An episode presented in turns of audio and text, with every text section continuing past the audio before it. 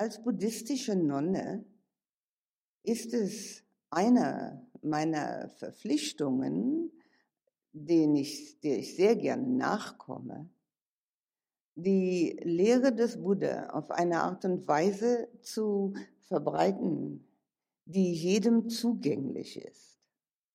Selbstverständlich versuche ich das immer wieder an vielen Orten und Manchmal gelingt und manchmal nicht. Der Titel dieses Vortrags wurde Ihnen schon gesagt. Es ist auch der Titel eines meiner Bücher. Und dieser Titel erklärt eigentlich in den paar Worten das Ziel der ganzen Lehre des Buddhas. Er wollte uns das Leben einfach machen er wollte uns zeigen, wie man glücklich sein kann. Und er hat gesagt, es geht überhaupt nur ohne das Ich. Und da sind wir schon beim Ende angekommen. Aber die große Frage ist, wie macht man das? Und das ist das Interessante daran. Das ist das Hochinteressante an der Lehre des Buddha, dass er uns effektiv mitgeteilt hat, wie man das macht. Er hat uns Methoden übermittelt. Und diese Methoden sind jetzt zweieinhalbtausend Jahre alt und schon so oft ausprobiert und schon so oft haben sie auch funktioniert, dass man sagen kann, diese Methoden, wenn man sie wirklich sich ihnen hingibt, das ist ein ganz wichtiges Wort, dass sie dann auch für einen selbst funktionieren können. Die Hingabe dazu ist ein Kernpunkt. Denn Hingabe bedeutet loslassen. Und wenn wir nicht loslassen können, können wir uns nicht hingeben. Und wenn wir uns nicht hingeben können, können wir nicht üben. Der Buddha hat uns also einen Weg gezeigt. Einen Weg, wie das Leben ganz einfach wird. Und wie, was er damit meint, ist, dass wir kein Schmerz, kein Kummer, keine Probleme, keine Schwierigkeiten auf dem Weg mehr haben. Aber nicht, weil die Schwierigkeiten verschwinden, weil der Kummer aus der Welt verschwindet, sondern weil die Ich-Bezogenheit verschwunden ist. Hört sich ganz einfach an eigentlich. Ist aber schwierig. Schwierig zu machen. Und daher brauchen wir einen Weg, eine Art und Weise, wie das zu machen. Er hat seine ganze Lehre in drei Teile eingeteilt. In drei Ebenen, möchte ich sagen. Und die erste Ebene können wir die weltliche Ebene nennen. Und sie ist auch, wird auch von uns genannt, die relative Wirklichkeit. In dieser relativen Wirklichkeit, in der wir leben, ist jeder von uns eine separate Einheit. Da braucht man ja nur hinzuschauen. Jeder sitzt auf seinem eigenen kleinen Sessel und hat seinen eigenen Körper und hört zu mit den eigenen Ohren und macht sich dann so seine eigenen Gedanken. Also jeder ist eine Einheit. Das ist die relative Wirklichkeit, in der nur Dualität herrscht, aber mit der wir leben müssen. Auf dieser Ebene, auf dieser weltlichen Ebene, die wir alle kennen, ist aber auch schon ein Übungsweg nötig. Der Übungsweg, der uns dann dahin führt, uns das Leben so zu vereinfachen, dass wir sagen können eines Tages, ich habe wirklichen inneren Frieden. Ich habe wirkliches inneres Glück. Und es ist fraglos, dass das jeder sucht. Ob er das nun schon in diesen Worten formuliert hat oder viel ähm, größere Worte benutzt hat oder andere Worte, im Prinzip das suchen wir. Diese, auf dieser weltlichen Ebene findet der Läuterungsprozess statt. Das ist ein ganz wichtiges, ein wichtiger Teil von dem ganzen Lernprozess, Dieser Läuterungsprozess können wir damit vergleichen, dass wir sehr viel Wert auf Sauberkeit legen. Glücklicherweise. Wir waschen uns, wir waschen unsere Kleidung, wir halten unsere Häuser sehr sauber. Und wenn sie wo an, wenn man wo ist und es ist nicht sauber, dann rümpft man die Nase. Ganz richtig. Und diese Sauberkeit, diese äußere Sauberkeit, die müssen wir innerlich auch bekommen. Denn es ist ja wohl eine Tatsache, dass in dem schönsten und am besten eingerichteten Haus, das vollkommen sauber ist, von oben bis unten, dennoch viel Unfrieden herrschen kann. Das haben wir sicher auch schon entweder bei anderen oder bei Nahestehenden oder bei Patienten erlebt. Die äußere Sauberkeit ist eine Sache, die innere Sauberkeit ist eine andere. Und diese innere Sauberkeit nennen wir die Läuterung und die wird vom Buddha auf eine ganz bestimmte Weise erklärt. Und zwar, dass wir ein Gefühl der Liebe und Zuneigung für unsere Mitmenschen in uns erwecken.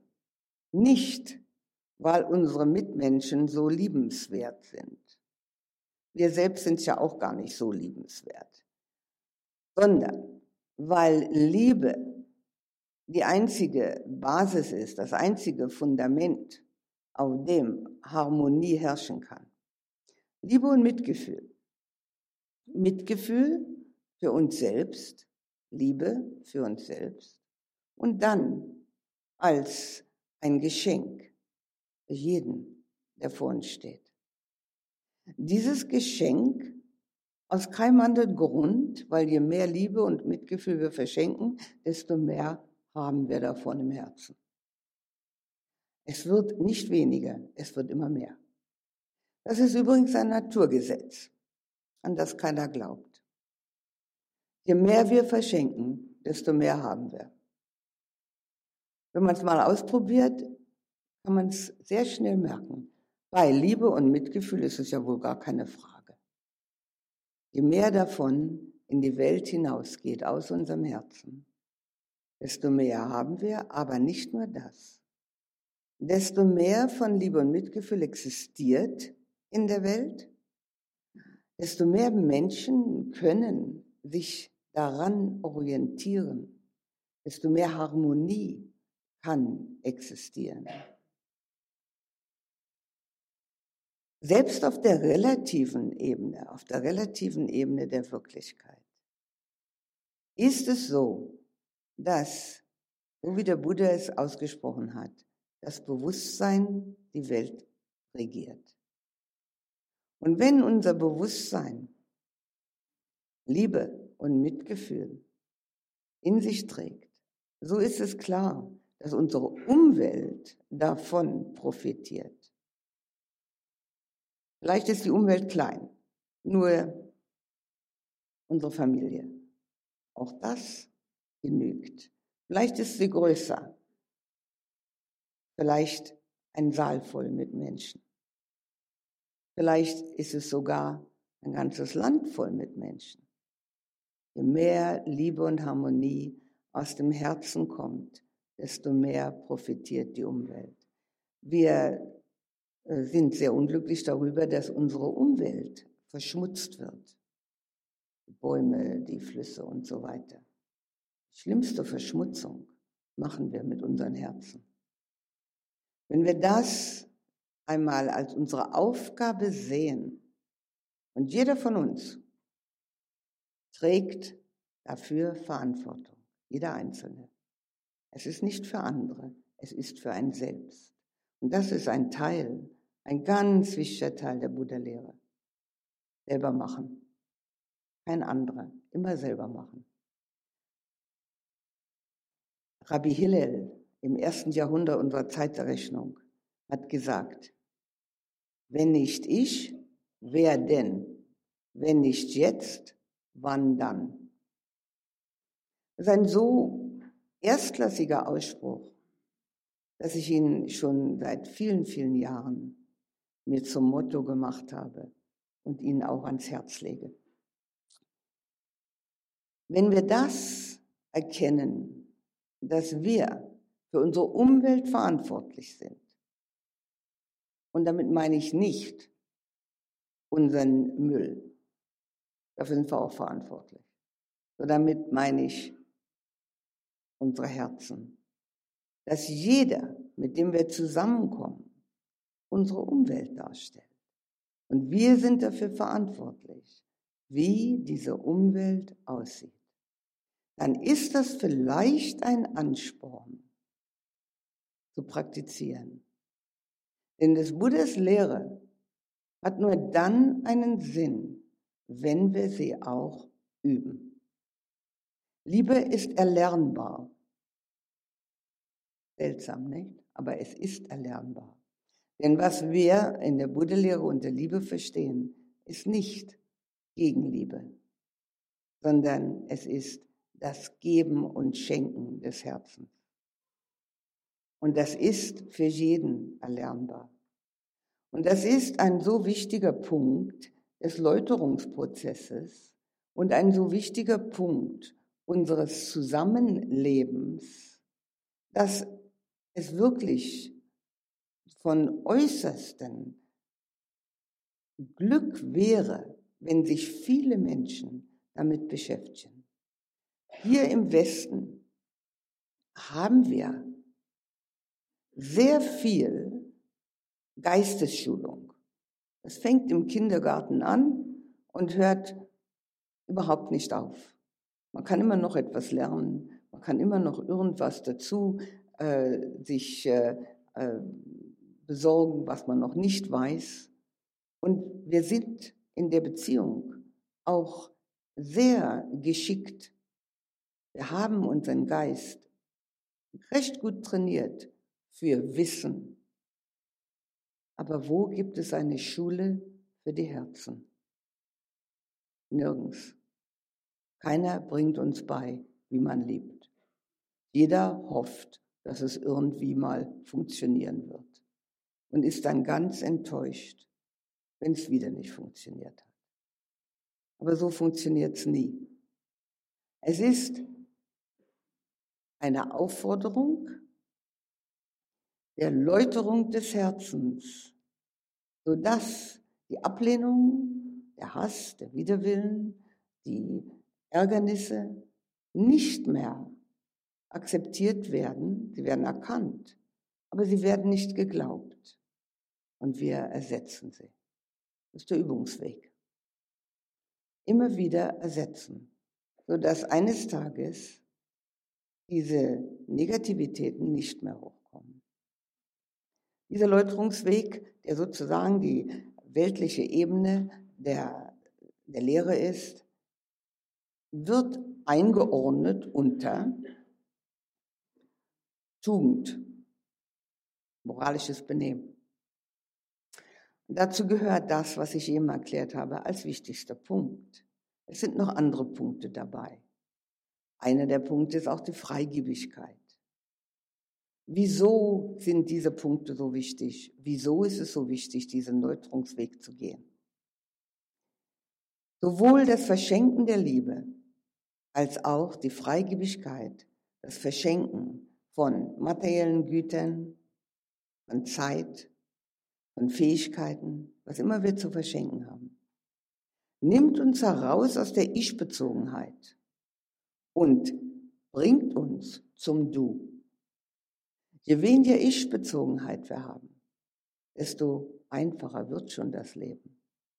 Denn wir können ja nur Probleme haben, wenn wir an uns selber denken. Wenn wir an das Du denken und dem Du helfen wollen, schenken wollen, lieben wollen, geben wollen, gibt es kein Problem.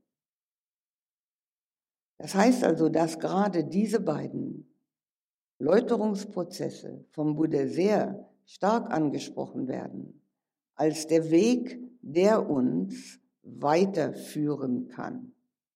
Denn selbstverständlich ist das nur der Anfang. Aber ohne diesen Anfang haben wir keinen Zugang. Da ist keine Öffnung vorhanden. Irgendwo muss die Spiritualität beginnen. Und sie beginnt natürlich nur im eigenen Herzen. Sie beginnt nicht in den Büchern, da kriegen wir Hinweise. Sie beginnt auch nicht bei dem, was gesprochen wird. Das sind alles nur Hinweise. Der Buddha hat sich selbst einen Wegweiser genannt. Sehr gut, einen Wegweiser zu haben. Aber was nutzt uns der beste Wegweiser, wenn wir uns dann nicht selbst auf die Beine machen? Der Wegweiser zeigt, wo lang es geht, aber wir müssen gehen.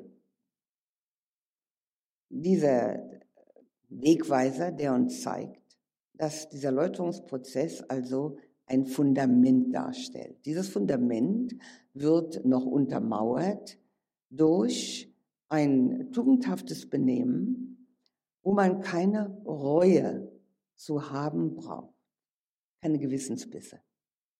Jeder von uns hat ein Gewissen und bei jedem spricht es auch. Wir hören nur manchmal gar nicht so gerne zu. Das schadet nichts. Manchmal hören wir schon zu. Wenn wir keine Gewissensbisse haben, keine Reue haben, wenn unser Benehmen unser, so auf der moralischen Ebene, auf der tugendhaften Ebene ist, dann haben wir diesem Läuterungsprozess einen Weg gebahnt. Und wir können dazu noch sagen, dass eben mit Liebe und Freigebigkeit, aber auch nicht nur durch diese beiden Dinge, sondern auch durch die Gedanken, die wir haben, von denen wir sehr häufig glauben, dass sie zollfrei sind. Das stimmt aber nicht. Auf jeden Fall werden wir selbst von unseren eigenen Gedanken bestimmt. Und daher ist ein weiterer Hinweis des Buddhas zu diesem Läuterungsprozess, dass wir die Gedanken erkennen und wenn sie unheilsam sind, nicht tadeln, sondern ändern. Das ist ein geflügeltes Wort. Erkennen, nicht tadeln, ändern. Erkennen bedeutet, dass wir wissen, was in uns vorgeht. Sowohl gefühlsmäßig als auch gedankenmäßig. Wenn wir uns dann tadeln dafür, dass es nicht in Ordnung war, dann haben wir schon zwei Negativitäten. Dann haben wir erstmal den Gedanken, der nicht äh, heilsam war, und dann noch den Tadel. Das nutzt überhaupt nichts. Sondern wir sehen, wie schwer es ist, Mensch zu sein. Und noch viel schwieriger, ein guter Mensch zu sein. Und mit dieser Akzeptanz sind wir dann in der Lage, unsere Gedanken auf die heilsame Ebene zu bringen, zu ändern. Gedanken kommen aus unserem Bewusstsein und die Gedanken regieren uns selbst. Alles fängt mit dem Gedanken an. Darauf aufzupassen ist ein Übungsweg, ohne den die Spiritualität niemals stattfinden kann. Das heißt nicht, dass wir das nun alles schon sofort können. Es bedeutet, dass wir es aber sofort üben können. Wenn, zum Beispiel, wenn wir hier dann den Halle verlassen oder schon wenn wir noch drin sind und es kommt ein negativer Gedanke hoch, sich erinnern, erkennen, nicht tadeln, ändern. Ich schade nur mir selbst. Jeder negative Gedanke schadet mir selbst. Es ist ein ganz wichtiger Punkt. Ich möchte noch einen Satz dazu sagen, und zwar, wir sind alle geneigt, diese negativen Gedanken darauf zurückzuführen, dass uns irgendjemand nicht passt. Was er sagt, was er tut, wie er aussieht, wie er sich das Leben vorstellt, was immer. Und deswegen sind wir negativ. Was nutzt uns das, so zu denken? Das war der Anlasser. Das stimmt. Aber was nutzt es uns? Der andere weiß vielleicht gar nicht, dass wir negativ über ihn denken und ändert sich bestimmt deswegen nicht. Es ist schwierig genug, sich selbst zu ändern, geschweige jemand anders.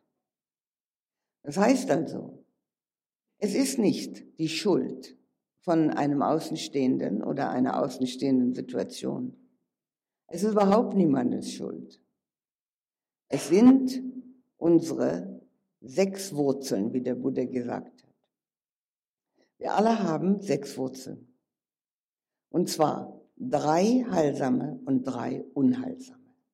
Die drei unheilsamen heißen Gier, Hass und Verblendung. Und die drei heilsamen heißen Freigebigkeit, Liebe und Weisheit. Und wir haben alle sechs. Und es liegt einfach an uns, was wir damit machen. Ob wir die, an, die guten drei oder die anderen drei in uns entwickeln. Das ist ein Übungsfeld. Ein Übungsfeld, um zum Guten zu kommen, zur Läuterung. Um die Sauberkeit, die wir gerne um uns herum haben, in uns tragen. So ein Mensch wurde vom Buddha verglichen mit dem herrlichen Aroma, das von Räucherstäbchen kommt. Man hat sehr oft Räucherstäbchen in solchen spirituellen ähm, Plätzen. Und die Symbolik, die der Buddha darauf gegeben hat, auf Räucherstäbchen, war, dass sie ein so schönes Aroma um sich verbreiten, wie ein geläuterter, geläuterter Mensch.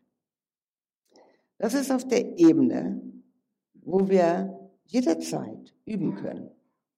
Und dieses jederzeit ist von morgens bis abends, tagtäglich.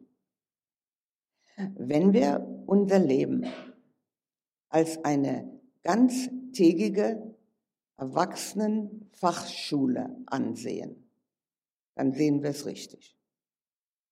Keine Abendschule, ist auch nicht, weil wir schon äh, graduiert sind und Diplome haben, schon zu Ende, im Gegenteil. Da ist tagtäglich etwas zu tun. Vielleicht denken wir, ich habe schon genug zu tun. Das kann ich auch noch auf mich nehmen. Alles andere ist das Rahmenprogramm. Das steht in der Mitte. Dieser Weg der Läuterung öffnet für uns den Weg der Meditation. Der Weg der Meditation können wir beschreiben als die Brücke zwischen dem Weltlichen und dem Überweltlichen. Die Meditation selbst wird beim Buddha eingeordnet in das Weltliche. Aber sie ist die Brücke. Die Brücke zum Überweltlichen. Und der dritte, die dritte Stufe, das Überweltliche, wäre dann die Einsicht. Die Meditation kann man ohne weiteres die Wissenschaft des Geistes nennen. Und das würde auch hier uns im Westen recht gut gefallen, sie so zu nennen. Eine Wissenschaft muss jedem zugänglich sein, sie muss wiederholbar sein und sie muss erklärbar sein. Das ist Meditation. Der Buddha war ein ganz besonders pragmatischer und realistischer Lehrer und hat die Meditation auf so einfache und pragmatische Weise erklärt, dass sie jedem zugänglich ist. Natürlich macht sie nicht jeder, das ist klar. Aber sie ist zugänglich. Und das Interessante daran ist auch, dass der menschliche Geist, alle menschlichen Geist, immer den gleichen Weg geht. Obwohl es in den verschiedenen spirituellen Richtungen mit ganz verschiedenen Namen belegt wird und ganz verschiedenen Ausdrücken erklärt wird, so ist es immer der gleiche Weg. Und wenn man ihn einmal gegangen ist, dann sieht man ihn überall in allen spirituellen Richtungen. Der gleiche Weg. Nun ist es so mit der Meditation etwas mühsam. Aber das, was so einfach ist, das kann ja jeder und das kann auch ein Kind. Auf einen Knopf drücken und ein Fernsehprogramm anstellen, das können Dreijährige und Vierjährige. Vierjährige sitzen schon am Computer. Der Weg der Meditation ist etwas schwieriger, mühsamer. Und wieso ist das so mühsam? Weil wir daran gewöhnt sind, mit unserem Denken und unseren Gedanken die Welt zu erklären. Und mit Denken und Gedanken ist die Welt nicht erklärbar. Da ist sie nur so weit erklärbar, wie wir mit begrenztem Horizont sie brauchen, um über die Runden zu kommen.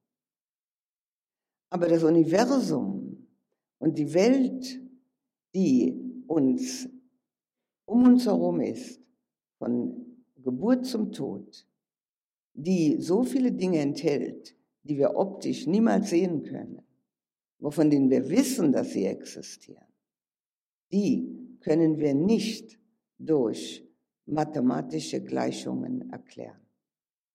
Aber sie ist erlebbar.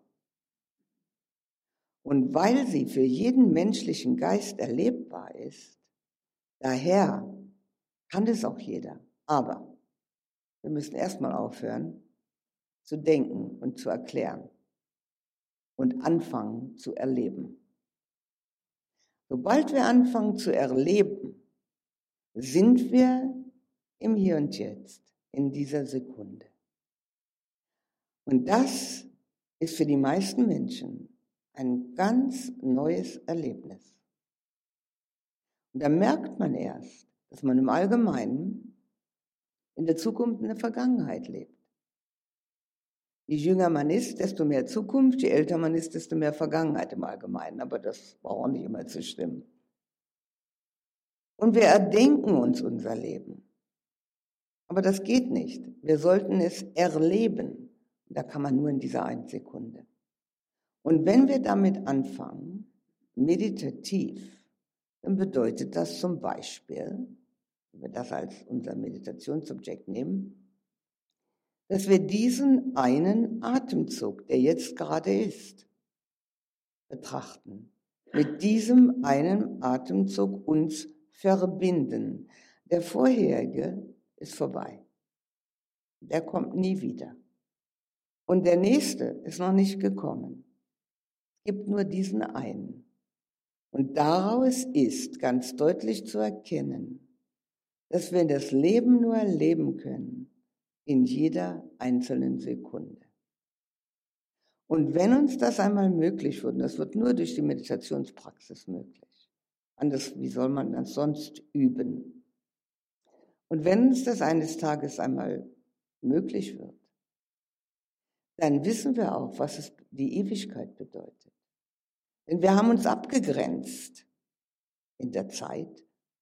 Vergangenheit, Gegenwart, Zukunft. Drei Teile. Aber in Wirklichkeit gibt es nur den einen Moment. Und der ist immer vorhanden. Dazu muss man aufhören, sich alles zu erdenken. Und das muss man in der Meditation dann lernen. Und da wir aber schon seit Jahrzehnten und seit vielen, vielen Leben denken und alles erdenken, haben wir einige Schwierigkeiten damit. Und alle diejenigen, die jetzt schon zu Meditationskursen waren oder zu den Nachmittagen gekommen sind, wo wir Meditation zusammen geübt haben, haben vielleicht schon gemerkt, dass es schwierig ist. Aber es ist auf keinen Fall unmöglich. Das Interessante daran ist, den eigenen Geist kennenzulernen.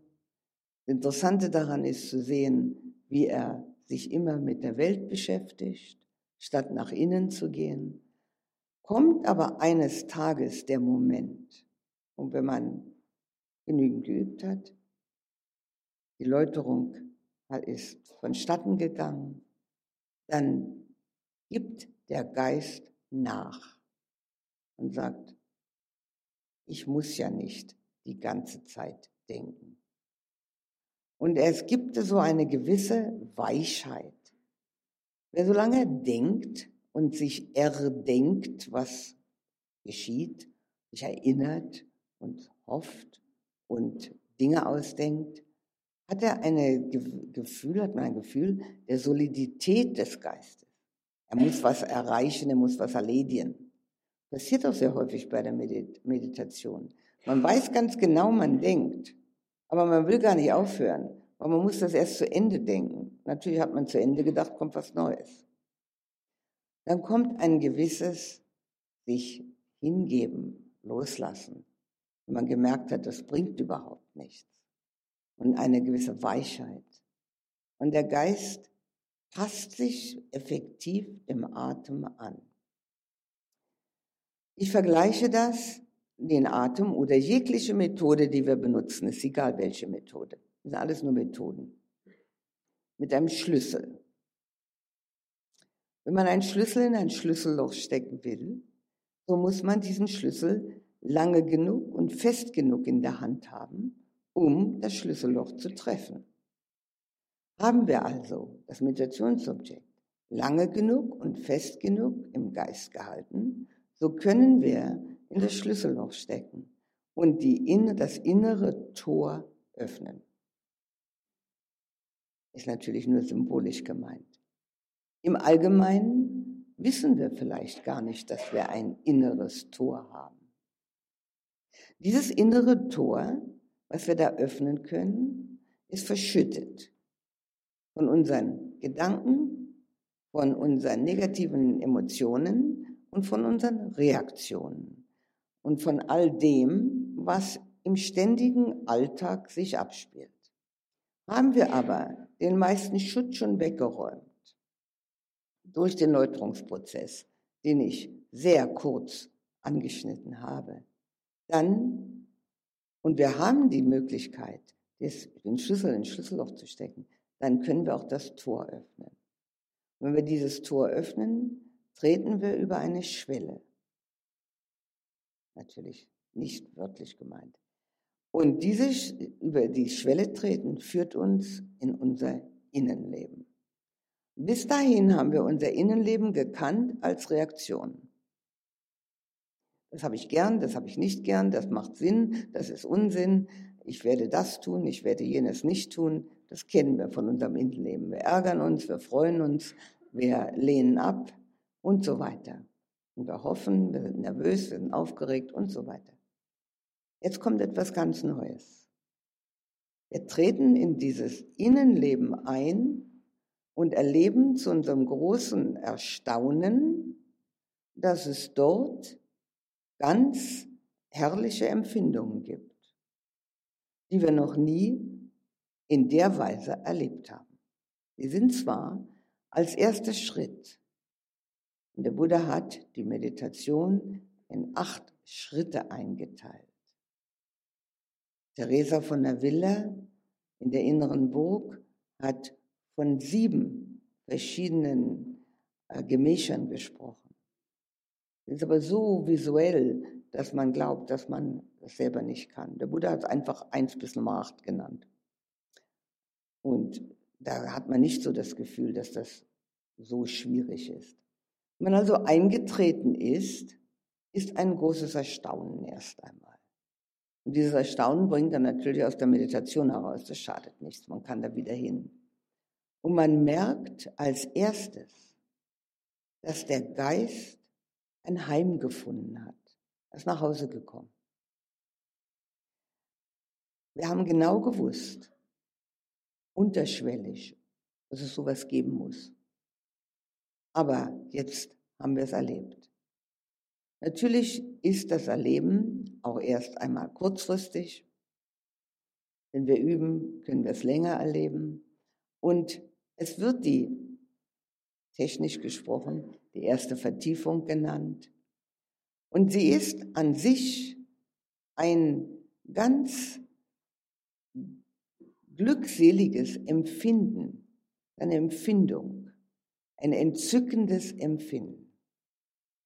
Und daraus ergibt sich eine sofortige Einsicht, die wir im Allgemeinen, nachdem wir fertig sind mit der Meditation, erst betrachten. Nämlich die Einsicht, dass das, was wir in der Welt gesucht haben, in uns selbst vorhanden ist. Wir brauchen nirgends hingehen. Wir brauchen niemanden kennenzulernen. Wir brauchen nichts zu wissen. Wir brauchen überhaupt nichts zu kaufen. Das ist alles vollkommen umsonst. Es ist in uns drin. Und dieses Gefühl des Heims für den Geist ist so eine neue Erfahrung und so beruhigend, dass sich auch schon dadurch unser Zugang zu den weltlichen Ereignissen ändert. Es bedeutet auf keinen Fall, dass wir unseren Verantwortungen und Verpflichtungen in der Welt nicht nachkommen. Im Gegenteil, wir kommen ihnen viel leichter nach, weil sie nicht mehr die Hauptsache sind. Sie sind nicht mehr das, wo wir uns bestätigt sehen wollen, sondern wir wissen, das, was wir wirklich gesucht haben, haben wir in uns. Die Unabhängigkeit, die wir uns dadurch erarbeitet haben, ist ein Riesengewinn. Bis jetzt, bis zu dem Zeitpunkt, haben wir durch unsere Sinne Vergnügen gehabt oder auch Ärger. Sehen, hören, riechen, schmecken, antasten und denken. Wir haben beides. Wir haben Vergnügen davon, wir haben Ärger davon. Wir sind also abhängig von dem, was um uns herum vorgeht und was wir darüber denken. In dem Moment, wo wir den Zugang gefunden haben zu unserem Innenleben, sind wir unabhängig von den äußeren Umständen. Wir sind einzig und allein abhängig von der Konzentration des Geistes. Da wir aber auf diesem Weg ohne Frage den Läuterungsprozess unseres weltlichen Lebens bereits begonnen haben und die Konzentration geübt haben, so, wenn wir dorthin kommen, so ist es keine Schwierigkeit, diesem, dieses Heim des Geistes immer wieder zu besuchen. Die Entzücken, das Entzücken, so wird es genannt, was wir dort erleben, ist nicht nur unabhängig, das heißt also gibt uns Freiheit, sondern es ist auch eine, von einer anderen Qualität als jegliches Entzücken, was wir sonst in der Welt erleben können. Es ist nicht nur stärker, es hat einen ganz anderen, macht einen ganz anderen Eindruck auf unser Bewusstsein. Es geht viel tiefer. Selbstverständlich weiß jeder und wird auch so instruiert, dass das ja nur der erste Schritt ist. Wenn wir vielleicht das vergleichen wollen mit einem Haus mit acht Gemächern, so ist das sozusagen die Vorhalle. Und der Mensch, der sich dann dafür weiter interessiert, kommt zu einem ganz schnell im Allgemeinen zum nächsten Schritt. Und der nächste Schritt, den wir tun, ist eine Verstärkung der Konzentration. Konzentration geht etwas tiefer und es entsteht eine innere Freude. Und die, unser inneres Glück, wir nennen es die Glückseligkeit. Überhaupt kein Grund. Die existiert in jedem von uns. Und das zu erleben bedeutet, dass wir ein ganz anderes Erkennen für Menschsein haben. Das bedeutet nicht, dass wir uns nie mehr ärgern werden. Das bedeutet noch lange nicht, dass wir nie mehr Kummer und Schmerz haben werden. Es bedeutet nur, dass wir wahrscheinlich unsere Prioritäten ändern. Dass wir weiter unseren Verpflichtungen und allem, was drum und dran hängt, nachkommen und sie auch viel leichter erledigen können, aber die dennoch immer wieder erledigen, aber sie nicht mehr als den Mittelpunkt des Lebens ansehen, sondern sie sind sozusagen nur die Notwendigkeit, um am Leben zu bleiben. Diese innere Glückseligkeit bringt eine sehr wichtige Einsicht mit sich. Und diese Einsicht ist sehr verwandt mit dem, was auch im ersten Schritt passiert, nämlich, dass unsere Sinne uns niemals so beglücken können. Und da kommt als Resultat die Tatsache, dass wir den Sinneskontakten nicht mehr so hinterherlaufen wie bisher. Das heißt auf keinen Fall, dass wir keine angenehmen Sinneskontakte mehr haben. Im Gegenteil. Es sieht ganz anders aus. Die angenehmen Sinneskontakte, die wir haben, sind erfreulicher, weil wir sie nicht festhalten wollen, nicht wiederhaben wollen und nicht ständig suchen. Sie sind einfach. Und wenn wir sie nicht ständig suchen, sondern wissen, dass es ja in uns vorhanden ist, dann legen wir Zeit und Energie frei für das spirituellen Wachstum. Das spirituelle Wachstum, das jeder von uns in sich trägt, jeder von uns auch verfolgen kann und was der Welt im Ganzen einen riesen Vorteil bringt. Es gibt nach des Buddhas Aussage und auch für diejenigen, die bereits die weiteren Vertiefungen können aus eigener Erfahrung, ein universelles Bewusstsein. Wir können es kosmisches Bewusstsein nennen, können es universelles Bewusstsein nennen, wir können es nennen, wie wir wollen. Und in diesem kosmischen universellen Bewusstsein ist alles enthalten. Und wir haben alle Zugang dazu, aber nur zu dem Teil von dem Bewusstsein, was in uns schon als Bewusstsein erwacht ist. Das heißt also, wenn wir durch die Meditation, durch die Läuterung, die Glückseligkeit in diesem zweiten Schritt erleben, so erweitern wir die Glückseligkeit, die in dem universellen Bewusstsein besteht und machen es dadurch möglich, dass vielleicht mehr Menschen dazu Zugang finden. Es ist interessant, dass es immer auf der Welt die Synchronicity von Ereignissen gegeben hat. Ich kann es jetzt nicht auf Deutsch sagen, Synchronicity, aber ich denke, es ist verständlich. Immer wieder, wenn ein Mensch etwas tut, können viele Zugang finden. Das ist ganz wunderbar beschrieben in einem kleinen Büchlein, das heißt Der hundertste Affe. Und wenn das zu haben ist, sehr interessant, ganz kleines Buch, kann man in 15, 15 Minuten lesen. Aber es liegt daran, dass wir Interaktion miteinander haben, was ja durch unsere heutige Wissenschaft sowieso bestätigt ist. Aber wir brauchen die Wissenschaft nicht, um den Buddha zu bestätigen. Wir können es alles selbst erleben. Dieser zweite Schritt wo die innere Freude, diese innere Glückseligkeit eine Tatsache ist, ist nicht mit irgendwelchen Bildern verbunden, sondern eine reine Gefühlswelt. Und auch der erste Schritt, das äh, entzückende Empfinden, auch eine reine Gefühlswelt. Und dadurch wird uns ganz klar, dass wir mit unseren Gefühlen leben, dass unsere Gefühlswelt die Hauptsache ist. Und dann wird es uns noch klarer, dass wir diese Gefühlswelt auch im täglichen Leben läutern müssen.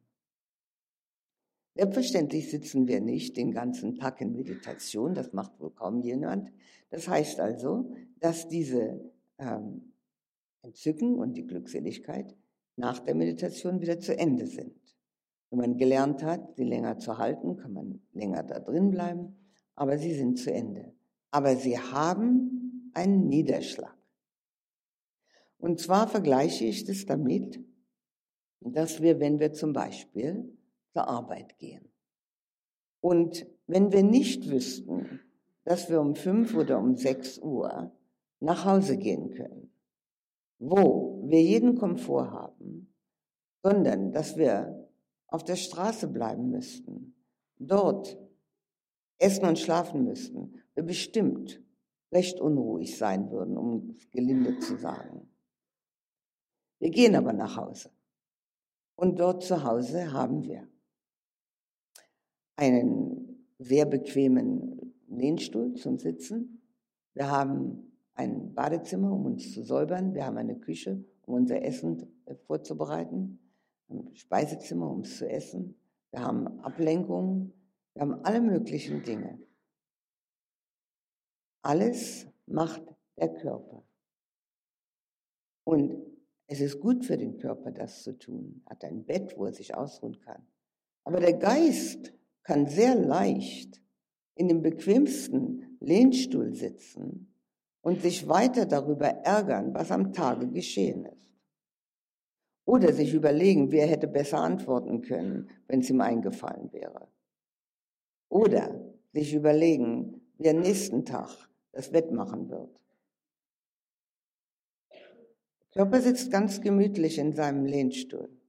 Der Geist hat es gar nicht gemütlich.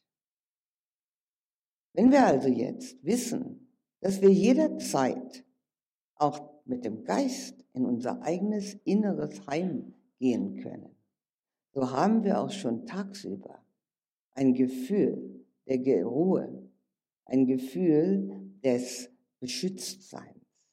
Und die Dinge, die auf uns zukommen, und die werden auf jeden zukommen, mit denen wir konfrontiert sind, werden uns nicht so stark tangieren wie bis dann. Weil wir wissen, wir können wieder dort hinein. Obwohl wir zu der Zeit natürlich dort nicht drinnen sind bei uns, so kann ein geübter Meditierender jederzeit, auch auf ein paar Minuten, zu diesen ersten beiden Stadien hinfinden. Übung. Alles, was wir können, verlangt Übung. Die Zeit heute Abend genügt nicht, um die ganzen Stadien, die möglich sind, genau zu erklären. Ich werde sie kurz anschneiden. Der nächste Schritt ist eine tiefe Zufriedenheit. Denn wir haben das erlebt, was wir gesucht wir haben Glückseligkeit erlebt. Und es ist unmöglich, ein Mensch zu sein und nicht Glückseligkeit erleben zu wollen. Wir sind zufrieden. Das Wort zufrieden ist im Deutschen ein ausgezeichnetes Wort. Es führt zum Frieden. Und was dabei besonders interessant ist bei diesem dritten Schritt, ist die Tatsache, dass wir ganz deutlich erkennen, wir können nur zufrieden sein und zum Frieden kommen, wenn wir wunschlos sind. Und das ist ein Erleben, ein ganz deutliches Erleben, so dass wir das auch in unser tägliches Leben mit hineinnehmen können. Wunschlos zu sein bedeutet nicht, passiv zu sein. Überhaupt nicht. Es bedeutet aber, den Wunsch loszulassen, anerkannt zu sein, geliebt zu sein, berühmt zu sein, jemand darzustellen, etwas zu sein, etwas zu werden, etwas zu bekommen. All das. Und mit wie viel Unruhe das alles verbunden ist. Bekommen. Das ist der Unterschied zwischen der materiellen und der spirituellen Ebene. Auf der materiellen Ebene wollen wir bekommen. Auf der spirituellen Ebene können wir loslassen. Und dann zieht Frieden ein. Genau wie jeder Mensch Glückseligkeit in sich erleben möchte, so möchte jeder Mensch inneren Frieden erleben. Innerer Frieden ist möglich, aber nur ohne Wünsche. Und wenn wir das durch diesen dritten Schritt der Meditation, der übrigens jedem zugänglich ist, man muss sich nur bemühen, wenn uns das wirklich äh, erlebbar äh, vor Augen steht, dass wir jetzt in dieser äh, Meditation wunschlos waren und daher vollen Frieden erlebt haben, so kann das nicht umhin, einen großen Eindruck auf uns zu machen. Und wir uns danach versuchen zu richten. Und wir erleben dann auch ganz deutlich, dass des Buddhas Formulierung seines Erleuchtungserlebnisses, nämlich die vier edlen Wahrheiten, in uns ständig vorhanden sind. Die erste edle Wahrheit sagt, dass die Existenz mit Unerfülltheit zusammenhängt und Unzufriedenheit. Und dass das nur einen einzigen Grund hat, das ist die zweite edle Wahrheit, nämlich wünschen, begehren. Und immer wieder steht uns das vor Augen, machen wir das. Eins der schwierigsten Begierden, die wir haben und die den meisten Menschen sehr viel zu tun machen, ist das Resultatdenken. Ich will ein Resultat haben von dem, was ich tue, was immer das Resultat auch sein soll. Das bringt derartig viel Unruhe in, die, in gewisse Menschen, dass sie auch nicht mehr gut funktionieren können. Resultate kommen sowieso. Es gibt nur eine Art und Weise, damit umzugehen. Zu wissen, dass Wunschlossein Frieden bedeutet. Daher dein Bestes geben, das Resultat kommt von ganz alleine. Dieses Erleben der dritten Vertiefung, und wie ich bereits sagte, der Buddha hat, es, hat den Nummern gegeben, 1, 2, 3, 4 bis 8, ist ein starker Einsichtsmoment. Und um diese, die Zeit, die ich hier für diesen Vortrag habe, noch zu verwenden, möchte ich noch die dritte Ebene der Lehre erwähnen, und das ist die Einsicht. Wir haben als erste Ebene die Läuterung, als zweite Ebene die Meditation, wo die Bewusstseinsebenen geändert werden, wo wir einen ganz anderen Zugang haben zu dem menschlichen Bewusstsein, das jeder von uns hat. Und dieser Zugang uns ganz neue Eröffnungen macht. Er macht uns Eröffnungen über Menschsein, über Weltall und über überhaupt, geht über die Horizonte hinaus, die wir uns selbst gesteckt haben. Wir haben uns so begrenzte Horizonte gesteckt, wen wir lieben, was wir im Leben wollen, wie weit wir gehen können, was uns angenehm ist. Diese Begrenzungen sind natürlich wie eine Art Gefängnis für uns. Durch diese Meditation öffnet sich das alles. Wir brauchen uns nicht zu begrenzen. Wir haben die Fähigkeit, und das sind dann die höheren Stufen der Vertiefung, von einem unendlichen Bewusstsein. Die fünfte heißt unendlicher Raum und die sechste unendliches Bewusstsein. Wie ich bereits angedeutet habe, alle diese Stufen der Vertiefung bringen Einsichten mit sich, die man selbstverständlich sich anschaut und umsetzen muss, damit sie etwas bedeuten. Einsichten vergleiche ich mit einer Fremdsprache, eine ganz neue Sprache.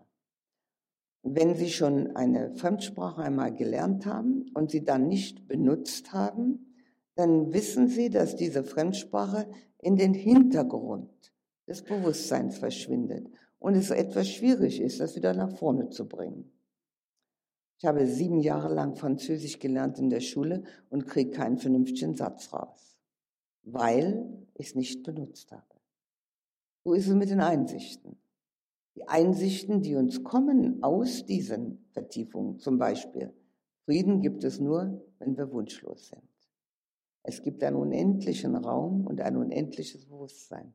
Die Einsicht, die da rauskommen aus diesen beiden, ist das Erleben, dass dort keine abgegrenzte Persönlichkeit existiert. Das Ich ist nicht zu finden. Weder durch den Körper noch durch das eigene Bewusstsein.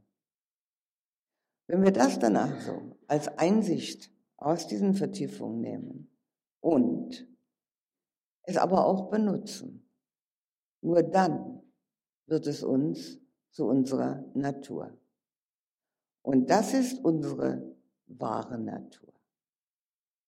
Und diese Einsichten, die wir also aus dieser Brücke der Meditation entnehmen, die werden uns dann sozusagen zu dem, was wir wirklich sind. Und das wird dann das Überweltliche. Dann können wir einmal die Ich-Illusion, die Ich-Bezogenheit, den Ich-Glauben transzendieren. Wir können darüber hinaus. Aber nicht, weil wir es verstanden haben. Auch das ist schwierig genug, aber leichter möglich. Es muss geschehen dadurch, dass wir es erstens einmal erlebt haben und zweitens einmal so empfinden, dass das Ich und die Ich-Bezogenheit die größte Bürde sind, die wir alle mit uns herumtragen. Es ist wie ein ganz schwerer Rucksack, der uns die ganze Zeit bedrückt. Wir glauben immer, der Druck kommt von außen. Der Stress kommt von der Autobahn oder der Stress kommt von zu großen Anforderungen oder von unangenehmen Leuten. Wir machen es alles selber. Den ganzen Stress. Wir bedrücken uns selbst. Wir wollen etwas, haben Wünsche, wollen Resultate. Wir haben, äh, wir wollen, dass unsere Entscheidungen anerkannt werden. Alles machen wir uns selbst. Das heißt also, dieser Weg, den der Buddha uns gezeigt hat, und ich kann Ihnen natürlich nur einen kurzen Überblick geben, in der kurzen Zeit, die wir zusammen sind, der Weg, den er uns gezeigt hat, der über diese drei Stufen geht, geht dazu, zu dem Moment, wo wir effektiv diese Ich-Bezogenheit, diese Illusion durchschauen und uns selbst als ein vergängliches, transparentes Phänomen erkennen, das hier in der Welt gut fungieren kann, aber nicht etwas darstellen muss, sondern genau das ist, was es schon immer gewesen ist. Nichts anderes wie eine Manifestation des Wunsches, hier zu sein. Und wenn wir uns so erkannt haben und einmal diese ganze Ich-Bezogenheit und diese Illusion der separaten Person abgelegt haben, dann ist es ganz einfach, andere zu leben weil es gibt keine anderen. Es gibt nur eine Manifestation der Schöpfung. Es gibt überhaupt keinen anderen. Und da wir erst müssen wir anfangen mit der Läuterung, dann die Meditation und dann die Einsicht, die dann das geläuterte Benehmen und die Liebe und die Harmonie und das Mitgefühl zu einer Selbstverständlichkeit machen, weil da ist kein anderer. Da ist nur ich selbst oder da sind nur wir oder da ist überhaupt nichts anderes wie universelle Schöpfung. Was wir natürlich durch den meditativen Prozess schon erlebt haben, aber wir müssen es dann auch noch in die Tat umsetzen.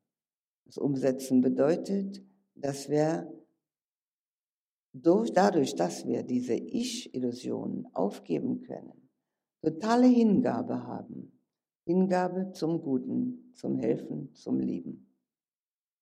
Und dies, das ist dann die Möglichkeit des Aktualisierens dessen, was wir erlebt haben.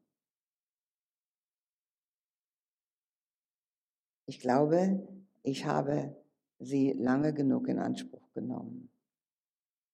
Vielleicht kann ich noch einen Satz dazu fügen, und zwar,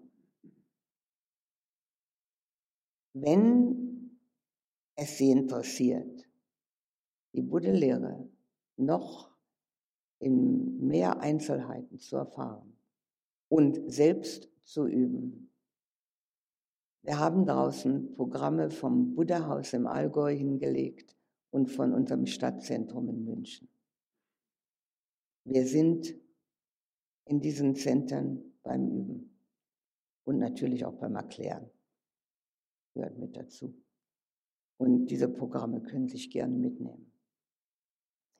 Ich hatte vorgeschlagen, und es wurde äh, als eine gute Idee gedacht, dass ich mit Ihnen noch eine ganz kurze, geleitete Meditation mache. Wollen Sie das machen? Okay.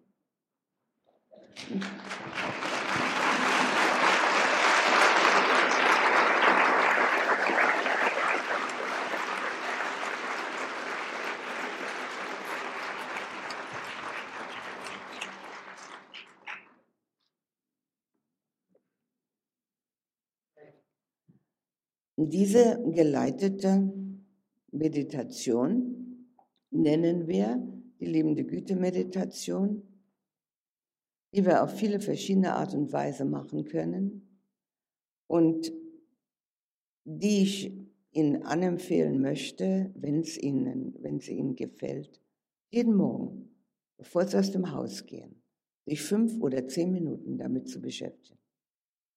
Der ganze Tag läuft einfacher ab.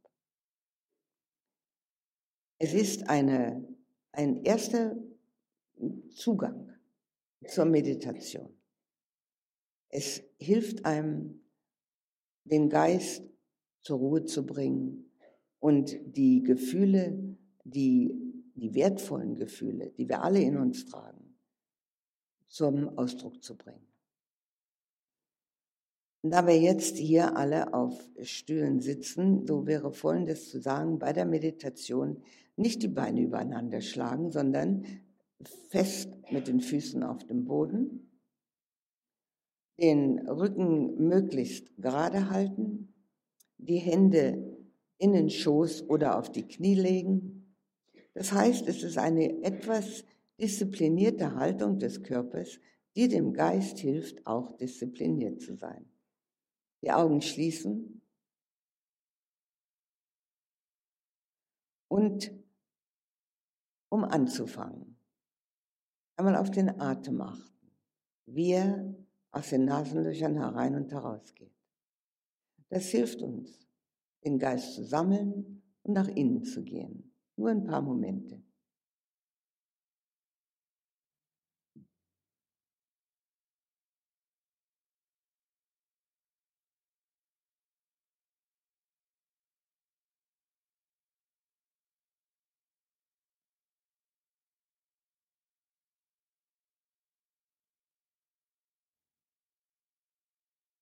Und jetzt wollen wir einmal an unseren geliebtesten Menschen denken und das Gefühl für diesen geliebtesten Menschen in uns hochkommen lassen. Es voll empfinden, uns damit füllen.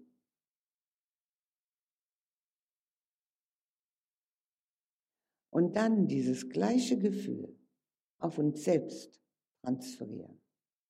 Kein Unterschied zwischen dem geliebtesten Menschen und uns selbst. Liebe ist Liebe. Wir brauchen sie nicht einzuteilen. Das Gefühl für den geliebtesten Menschen, für uns selbst haben. Uns mit dieser Wärme aus dem Herzen, der Zuneigung umarmen.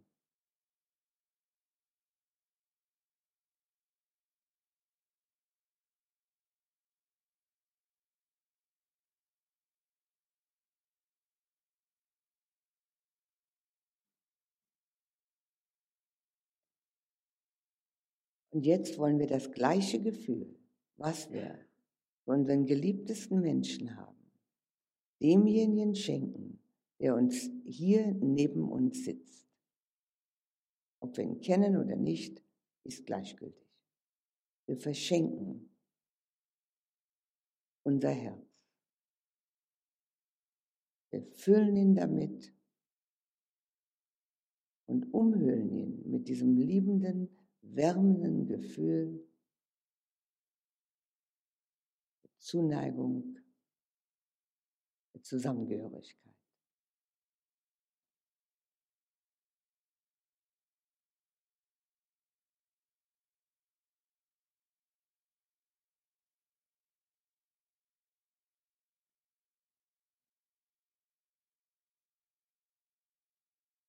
Und jetzt wollen wir an unsere Eltern denken, ob sie noch am Leben sind oder nicht. Wir wollen ihnen das Gefühl unserer Liebe vermitteln. Aus keinem anderen Grund, als dass wir Liebe nur verschenken können. Nichts anderes kann man damit tun. Und wir sehen die Freude, die das bereitet. Wir füllen sie damit und umarmen sie damit.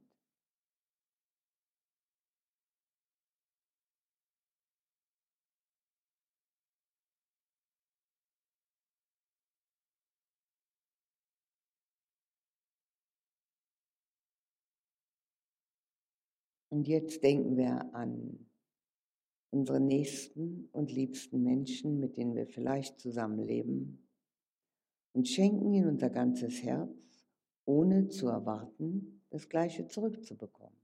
Ein reines Geschenk der Herzenswärme, der Zusammengehörigkeit, der Hilfsbereitschaft. Wir damit füllen und umarmen.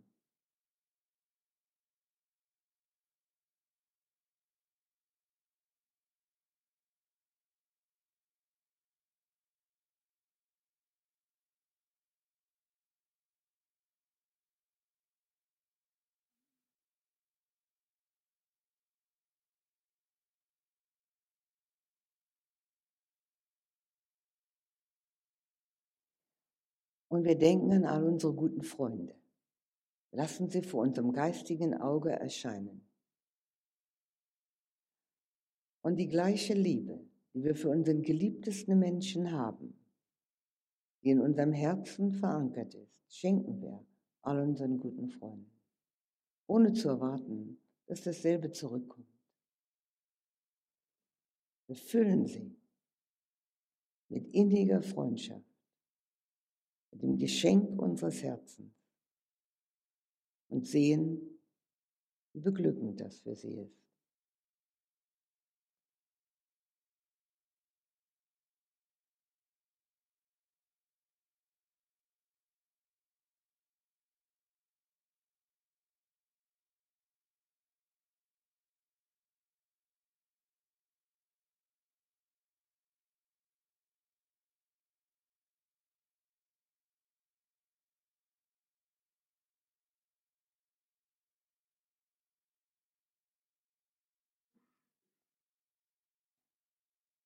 Wir denken an die Menschen, die unseren Alltag bevölkern, einen wichtigen Teil unseres Lebens ausmachen.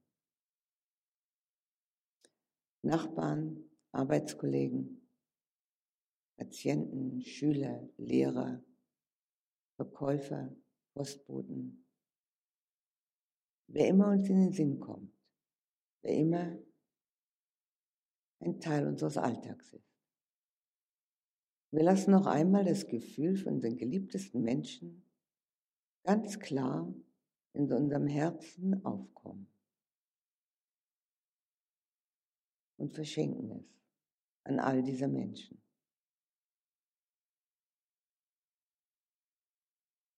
Jeder wird dadurch ein ganz wichtiger Teil unseres Lebens.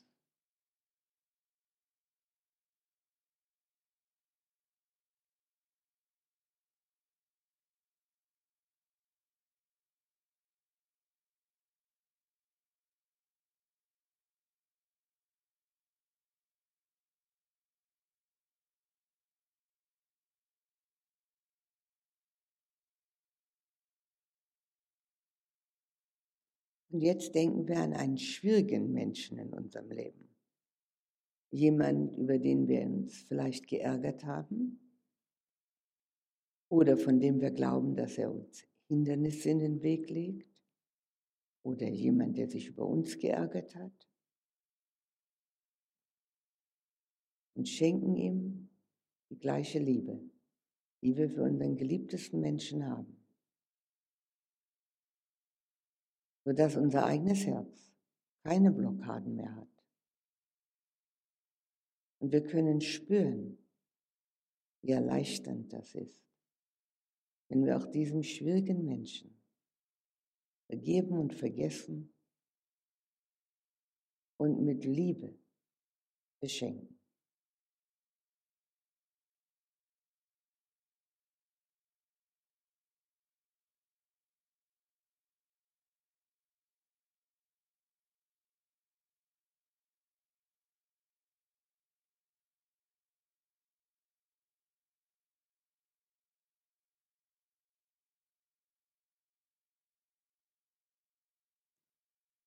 Und wir wollen noch einmal uns das Gefühl für den geliebtesten Menschen in uns hochkommen lassen.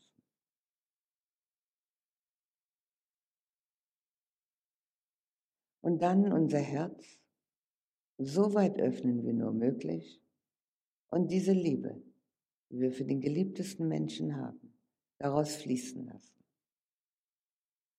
Erst zu allen, die hier anwesend sind ein goldener Strom, der aus unserem Herzen fließt, zu den Herzen aller, die wir berühren können damit. Dann zu den Menschen, die hier in Lindau leben.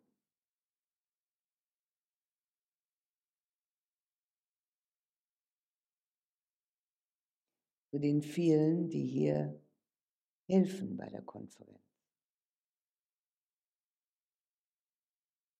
Wir lassen diese wärmende Liebe wie einen goldenen Strom aus dem Herzen fließen und verschenken es und merken ganz deutlich, je mehr wir verschenken von unserem Herzen, desto mehr können wir darin finden.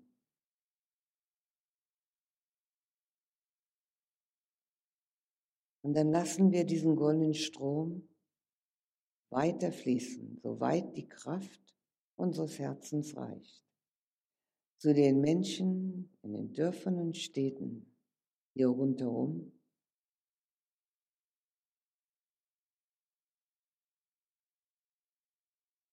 Über das ganze Land.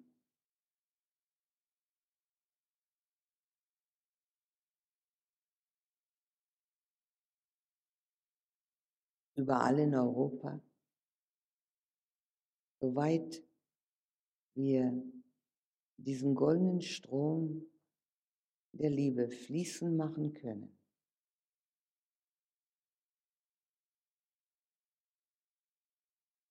Und über den ganzen Erdball zu allen Lebewesen. Wir alle gehören zu der Familie der Menschheit. In dieser Familie können wir nur in Frieden leben, wenn wir uns lieben.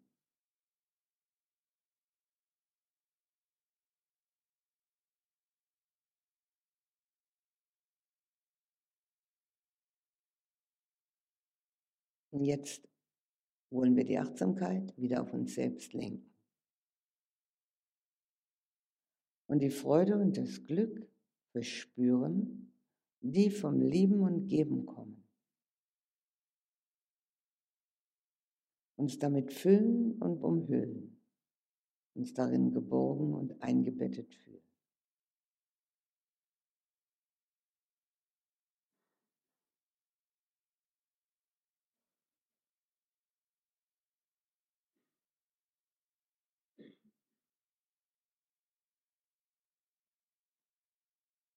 Mögen alle Menschen die Liebe in ihrem Herzen entwickeln, entfalten und zur Blüte bringen.